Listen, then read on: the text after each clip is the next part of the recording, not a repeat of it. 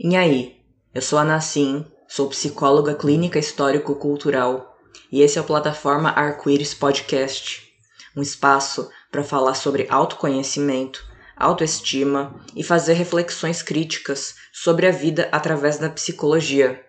Vem comigo!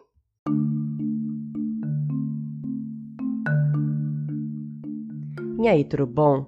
Vamos começar mais um episódio do Plataforma Arco-Íris Podcast. No episódio de hoje, o tema é: não era TDAH, era falta de aprofundar os vínculos internos do psiquismo. Atenção, não use o episódio de hoje para se autodiagnosticar, porque, aliás, é justamente nisso que eu vou meter o pau no episódio de hoje, tá?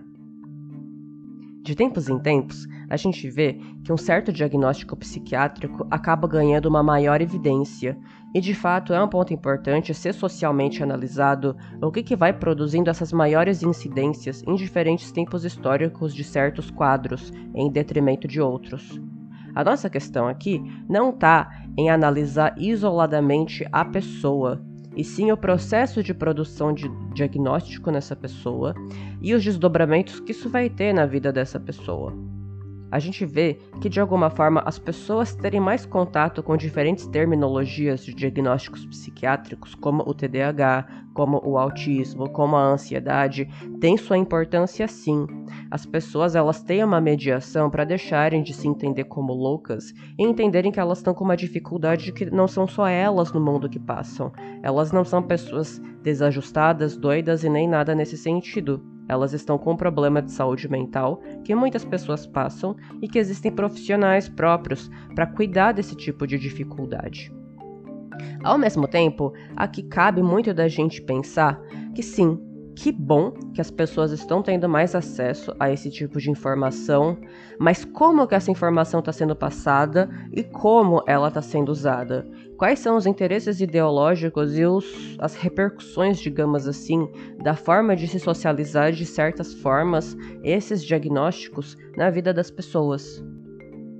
Não tem como a gente falar sobre esse tipo de assunto sem falar da questão da produção do cuidado.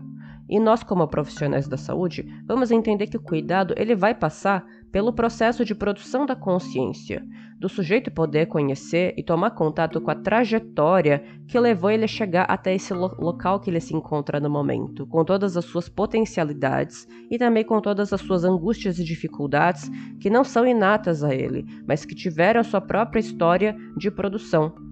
Assim como a história da nossa vida, as nossas angústias e sofrimentos também possuem a sua própria história a ser conhecida. E aí entra a questão da forma que a gente usa os diagnósticos na sua vida. Descobrir que você tem um certo diagnóstico XYZ, dependendo da forma que esse diagnóstico é colocado e como você o recebe, ele não vai encaminhar a consciência das dificuldades que você tem e de como lidar com elas, conhecê-las e superá-las. Pelo contrário, ela coloca você no lugar de fatalismo, de entender a dificuldade como um rótulo que você carrega e carregará para o resto da sua vida, como se fosse um elemento constitutivo da sua identidade. Nesse sentido, é, nós da psicologia histórico-cultural podemos ver que existe uma grande necessidade da gente fomentar é, uma reflexão maior sobre o que sejam as diferentes funções do nosso psiquismo: a atenção, a memória, o pensamento, a linguagem, a sensação, a percepção, dentre muitas outras. E aí fica, a partir do TDAH, que foi o tema do episódio de hoje para encabeçar aqui a nossa conversa, uma reflexão sobre a falta de atenção. Atenção não é uma coisa que você tem ou não tem para você caber dentro de um rótulo para conseguir caracterizar dificuldades que você tenha. Atenção é algo que se desenvolve. A atenção vai estar tá em diferentes processos da nossa vida, desde o autocontrole para você ser capaz de segurar um xixi, até você conseguir se manter atente na leitura de um livro. A atenção, ela funciona num movimento de dinâmica entre dispersão e foco. Se a gente fica muito disperso, a gente não consegue fazer coisas que exigem é, um certo empenho, é, uma certa atividade intelectual, um certo domínio técnico, e todas essas coisas ficam comprometidas de ser desenvolvidas se a gente fica só na dispersão. Mas se a gente também fica só no foco, a gente vai ter problemas também na nossa vida e nas nossas relações.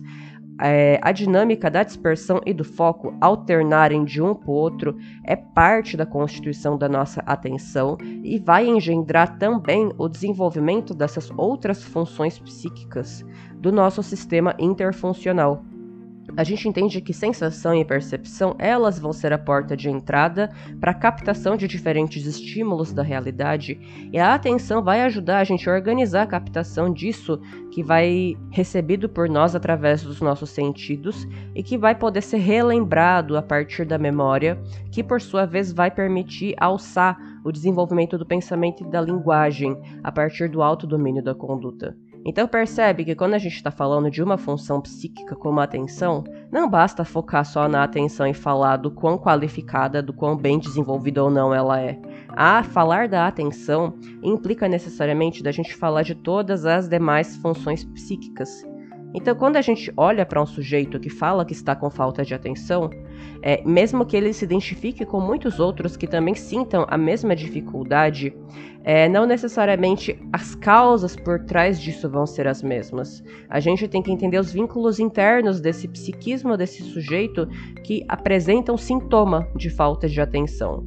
Pelo menos entender o que ele quer dizer com falta de atenção na sua vida. Se a nossa atenção a gente considera que tá ruim, não é só para ela que a gente tem que olhar no final das contas. A gente pode pensar em muitas possibilidades múltiplas do que seja. Falta de estimulação cortical desse sujeito, questões emocionais, de ansiedade, de nervosismo, de estresse, uma rotina de cansaço que acaba realmente é, exaurindo as nossas condições de funcionamento na nossa vida, percebe que são muitos elementos que podem estar por trás de um mesmo sintoma. Então a gente não pode trabalhar com rótulos achando que esses rótulos irão resolver problemas. Na verdade, eles só dão o um nome para algo sem procurar compreender, conhecer e superar esse algo. E aí entra um ponto que se torna um agravante nos dias de hoje, que é o autodiagnóstico a partir da internet. Quando a gente vai pesquisar alguma coisa que a gente acha que a gente tem, e eu não me refiro só a questões de saúde mental, pode ser de muitas outras coisas também. Na maioria das vezes a gente pega e pesquisa o sintoma e não a causa. E aí é que a gente cai nesse lugar do quão fácil é a gente produzir os nossos próprios rótulos, quando na verdade, se a gente critica é, providências na saúde que rotulam, qual que é o sentido da gente no nosso próprio dia a dia produzir esses autodiagnósticos para a gente mesmo que são rotulantes e estigmatizantes? Eu não estou dizendo aqui que você não possa pesquisar na internet coisas que você sinta, que você pensa, que você tenha como hipóteses, mas sim entender que quando a gente está pesquisando, a gente está buscando mediações para se conhecer ou a gente está buscando fins em si mesmos de sermos taxados e que acabam justamente nos prejudicando, porque esses rótulos dispensam a gente de entender é, as nossas múltiplas potencialidades para além de uma função psíquica isolada.